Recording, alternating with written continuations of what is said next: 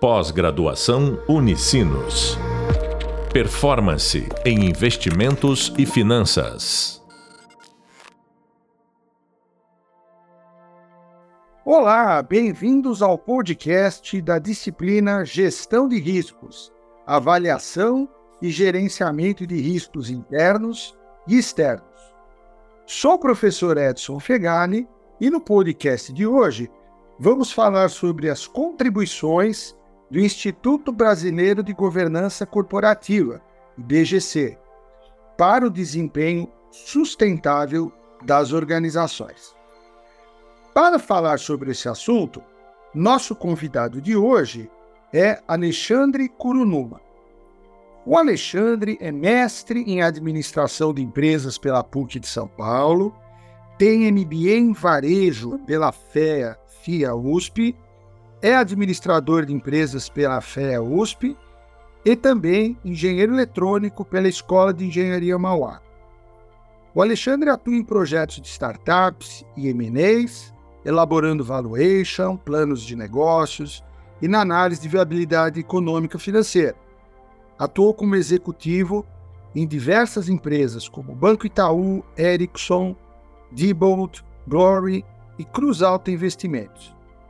É membro de comitês e conselhos de empresas, também professor da FIA, Fundação Instituto de Administração, sócio e consultor da Extracta Consultoria e diretor executivo da TOC Comunicações. Alexandre, muito bem-vindo, obrigado pela, pela oportunidade, pela, pela tua disponibilidade em estar aqui conosco, com os nossos alunos aqui da Unicinos né? E eu acredito que vai ser uma conversa assim, muito agradável, muito proveitosa para os nossos alunos que estão aqui conosco.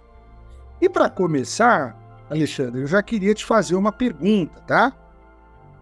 É, abordando aqui o tema do nosso podcast, você entende que os estudos do IBGC é, eles contribuem para os seus desafios, no seu dia a dia, como hoje na sua posição de diretor financeiro e administrativo da Talk Communications? Bom, Edson, em primeiro lugar agradeço o convite, né? E espero contribuir aí com o podcast dos alunos aí da Unicity, né? Respondendo a sua pergunta, né? O Instituto Brasileiro de Governança Corporativa, né, o IBCG, é uma organização que se dedica a promover as boas práticas de governança corporativa no Brasil. Dessa forma, as suas pesquisas e estudos são valiosos para não apenas os diretores financeiros, mas para todos se leva de uma companhia, né? uma vez que a governança corporativa desempenha um papel crucial na gestão eficaz das empresas. Dessa forma, é importante que os líderes estejam atualizados com as melhores práticas de governança corporativa para enfrentar os desafios em constante evolução no mundo dos negócios. Se a gente parar para ver hoje, né, a cada dia temos um cenário diferente no mundo dos negócios. E a gente tem que estar preparado para isso e o, BC, e o IBGC é um organismo que nos ajuda a trabalhar melhor essa questão de governança corporativa. Espero ter respondido a essa questão. Nossa, excelente. Olha, pessoal, quantas contribuições valiosas aqui o Alexandre está trazendo para a gente. Então, já na partida, acho que já vale a pena vocês é, disponibilizarem um tempo de vocês para consultarem o site né, do IBGC. É, nós temos também alguns materiais interessantes que nós disponibilizamos também nos outros hubs. Então, tem alguma coisa interessante lá para vocês lerem também no hub de leitura, nas videoaulas, né? Então, é muito bom aqui o Alexandre está trazendo essas nossas contribuições. Nessa primeira pergunta, Alexandre, talvez os nossos alunos não conheçam essa questão do C-level. Você pode explicar um pouquinho para a gente? É um termo em inglês, né, que determina todos os chiefs da empresa, né? Por exemplo, CEO, né, o Chief Executive Officer, que é o diretor presidente da empresa. O CFO, né? Outro C-Level, que é o Chief Financial Officer. O COO, né? Que é o Chief Officer, Operation Officer, né? Que é o diretor de operações, né? Então, o C-level no mundo dos negócios, ele identifica os diretores executivos de uma empresa. E bacana, então não é só para o diretor financeiro, é para todos esses diretores que você comentou, e é importante, pelo que você disse, talvez, se você puder confirmar para a gente, nós temos que envolver todo mundo na governança, é isso? Com certeza, né? Eu acho que a governança ele parte do conselho de administração, né, determinando as regras e as normativas para a diretoria executiva de uma companhia. Ótimo, que bacana, muito legal. Aí já vou aproveitar, Alexandre, já emendar aqui numa segunda pergunta, tá? É, é, eu tenho visto alguma coisa no seguinte sentido, né? É que o IBGC recomenda, certo, que as organizações tenham uma visão integrada de riscos, de estratégia, de performance. Essa é a recomendação, né? E como aqui a gente costuma trazer sempre muitos exemplos práticos do dia a dia, da experiência dos nossos convidados e, e da própria experiência e vivência também dos professores, é, você, no teu caso, né, você direciona essas práticas na sua companhia, você consegue é, fazer, ter essa visão, é, colocar para o pessoal essa visão integrada de riscos, estratégias, performance? Sim, a gente sempre tenta é, direcionar isso, né? Uma vez que a gente também conversa com investidores, a gente busca investidores aqui para nossa companhia, né? E a recomendação do IBGC é, de ter uma visão integrada de risco, estratégia e performance é fundamental para a gestão eficaz de uma empresa, né? Eu, como diretor financeiro, desempenho um papel crucial na implementação dessas práticas em nossa empresa. Dentre dessas práticas, né, eu posso destacar né, identificação de riscos financeiros e não financeiros. O que seria isso? Por exemplo, risco de liquidez, né? aumento de inadimplência ou perda de um cliente importante. Isso é um risco financeiro para o nosso negócio. Né? Risco do custo de dinheiro por exemplo, uma variação cambial, um aumento de taxa de juros, envolve todo o financiamento do nosso capital de terceiros, né? E um risco não financeiro, um ataque cibernético. A empresa pode sofrer um ataque cibernético, ter é, um sequestro de dados e parar a operação, né? É outra, é outra coisa que a gente tem que pensar muito no nosso dia a dia, né? Outro ponto, integração de risco na estratégia de negócio. Também, é, toda vez, toda empresa né, que olha para o futuro, ele tem que avaliar o seu risco no seu dia a dia e projetar no seu plano estratégico quais são os riscos da sua operação. Né? Estabelecer indicadores-chave de desempenho, que seria isso, né? São os KPIs, né? os Key Performance Indicators, os indicadores de performance. Né? Através de KPIs, a gente acompanha mês a mês o que está acontecendo, principalmente na parte financeira na empresa. Estou melhorando a alavancagem, estou piorando a alavancagem financeira. Então, é um, uma, uma questão de fatores que a gente acompanha no nosso dia a dia, né? Outro ponto, manter uma comunicação aberta sobre risco de desempenho com as partes interessadas, tanto interno como externo, incluindo acionistas e investidores. Né? Então, assim, a gente tem que ter essa informação se o risco da empresa está aumentando ou está diminuindo, isso tem que ser comunicado para todo o board a cada movimento ou a cada nova notícia ou a cada novo cliente que a gente está aí trabalhando, né? E o monitoramento contínuo, né? A gente tem que sempre monitorar, fazer esse monitoramento contínuo no nosso, na nossa gestão de risco, na nossa matriz de riscos, né? Puxa, muito bom, Alexandre. Fico contente em ouvir essa sua fala e aqui com, com os nossos alunos também, porque são temas também importantes que você trouxe, muito importantes, que nós discutimos, né, principalmente riscos financeiros e não financeiros, né, ambiente externo, ambiente interno, nós discutimos muito esses temas é, ao longo da nossa disciplina dentro do curso de, de MBA aqui, é, de performance financeira e investimentos, tá? Então, turma, olha, o Alexandre trouxe, trouxe pontos aqui muito bacanas. Eu estou acompanhando aqui, por volta de cinco pontos. Eu até recomendo e sugiro que vocês anotem e façam os links, né? Dessa fala muito bacana do Alexandre com, com o nosso material também que está disponível para vocês. Tá bom? Puxa, muito legal você trazer essa tua fala, Alexandre, que conversa muito com os temas e então mostra, né, que no dia a dia de um gestor como você, é, essas preocupações realmente são importantes, pertinentes e está constantemente no seu radar. E a gente fica contente aqui enquanto Unicinos, né, de trazer um curso sempre muito atualizado, a gestão do dia a dia das empresas, dos seus gestores. Muito bom, excelente. Espero, meus alunos, que vocês todos estejam gostando bastante. Bom, vamos lá, vamos para uma terceira pergunta. O tempo passa muito rápido e a gente tem que aproveitar ao máximo aqui a companhia do Alexandre, né? Então, Alexandre, é, os princípios do IBGC, tá?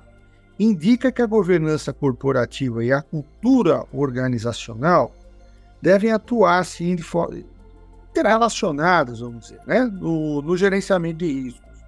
Você entende que é possível é, harmonizar esses interesses na empresa? Sim, entendo que é possível se harmonizar, tá? É, acho que uma cultura organizacional sólida começa com a definição de valores e princípios que são compartilhados por todos os stakeholders da organização, né? É, o que são stakeholders? Os stakeholders são todos os agentes que fazem parte da organização, diretores, funcionários, fornecedores, clientes, né? Esses valores devem estar alinhados com os princípios da governança corporativa, como transparência, responsabilidade e prestação de contas. Puxa, quanta coisa bacana. Olha, turma, então, percebam, né? Novamente, como a gente sempre comenta na, na nossa disciplina, tá tudo integrado, né? E é possível harmonizar. O Alexandre trouxe uma boa notícia para a gente. E de fato, acho que temos que seguir esse caminho, né? E é legal quando o, o, o Alexandre comenta de valores, dos stakeholders, né? Que a gente comentou muito lá quando falamos de planejamento estratégico, que nós estávamos trabalhando é, aquela questão da missão, dos valores, da visão, é, tudo isso formando um grande, uh, alinhado a um grande propósito da empresa, né? E esses princípios que devem nortear a empresa, como Alexandre bem disse, que esses valores devem estar alinhados, né? Com esses princípios de governança corporativa. Ele trouxe exemplos assim fundamentais, né?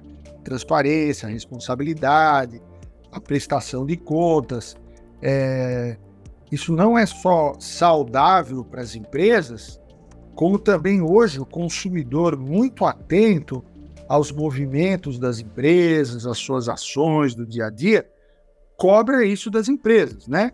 Então, uma, uma empresa que está fora hoje de uma agenda que está sendo muito comentada, que a gente também comentou nas aulas, agenda ESG, que busca as questões de sustentabilidade, da governança, a empresa, o consumidor, ele não tem mais aquela fidelidade à marca, a uma companhia como ele tinha no passado, né?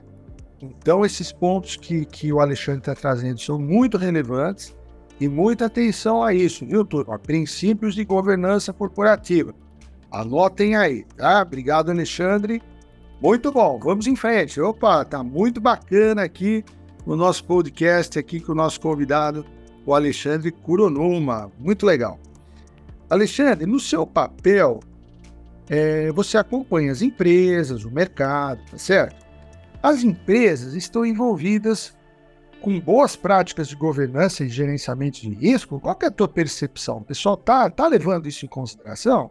Não, tá sim, né? Eu acho que isso daí está sendo cada vez mais cobrado, tanto pelos acionistas, né, os stockholders, como pelos stakeholders, né? E a adoção das boas práticas de governança corporativa e gerenciamento de risco ela varia de empresa para empresa e depende de vários fatores, né, incluindo setor de atuação, região geográfica, tamanho da empresa, cultura organizacional, né? Então, na minha percepção, né, as empresas de capital aberto, nacionais e multinacionais, possuem melhores práticas de governança cooperativa, que são cobradas pelos stockholders e pelos stakeholders. As outras empresas que não têm ações em bolsas, né, ela tem uma cobrança menor, né? É, mas é, aquelas que buscam capital de terceiros, capital próprio, é, elas com, estão começando também a adotar as boas práticas de governança cooperativa, tá? É, gostaria de citar aqui nessa questão, né, uma frase do Seth Karman, que é da IP Capital Partner, né, que ele diz o seguinte, tá? Não confie nos modelos de risco do mercado financeiro. A realidade é sempre muito complexa para ser precisamente modelada. A atenção ao risco deve ser uma obsessão contínua com pessoas, não computadores. Avaliando e reavaliando o ambiente de risco em tempo real, apesar da predileção de alguns analistas em modelar os mercados financeiros usando matemáticas sofisticadas, os mercados são regidos pela ciência comportamental, não pela ciência física. Né? Essa declaração né, ela explica muitos fatores. Por exemplo, uma pandemia do Covid. Isso não estava especificado no mercado. Olha só, olha que bacana, turma. Então, é, anotem o nome dessa fonte, turma. Eu acho muito interessante a respeito desse autor também, né? Sim, com certeza.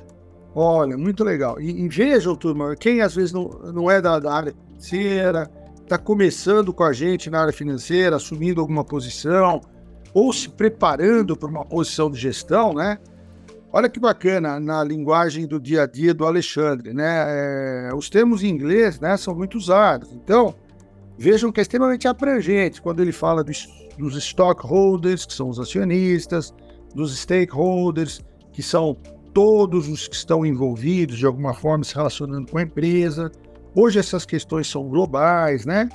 O Alexandre é, fala muito de, de, questão nacional e internacional. E que isso, né, o que o Alexandre trouxe, que eu acho muito bacana, que isso não seja uma obrigação pelo fato de você ser uma empresa listada em bolsa de valores. Então, o que, que você pode fazer na sua empresa, que eu acho que você está sempre buscando crescimento, né? Buscando trazer uma certa inovação na gestão, né? Coloque essas empresas listadas em bolsa, né, que tem uma excelência em governança corporativa, como seu benchmark, né, como a sua referência. E mesmo que você ainda não esteja nesse estágio, procure se comportar como uma empresa referência, tá? Então, é, tenha as práticas, as boas práticas de governança, procure seguir esse caminho, que eu entendo que você vai ter muito sucesso e na performance, na sustentabilidade, no crescimento da sua empresa, tá? Obrigado, Alexandre, muito legal. E estamos correndo aqui contra o tempo, turma, eu tenho que já fechar aqui com a última pergunta para o Alexandre, infelizmente, está muito bacana, mas vamos lá, Alexandre, caminhando para os nossos finalmente aqui. É... Qual, qual, o recado que você gostaria de deixar aqui para os nossos alunos aqui que estão nos acompanhando no podcast? Bom, acho que à medida que enfrentamos desafios e oportunidades no mundo empresarial, né, é cada vez mais imperativo que mantenhamos um compromisso sólido com as melhores práticas de governança corporativa.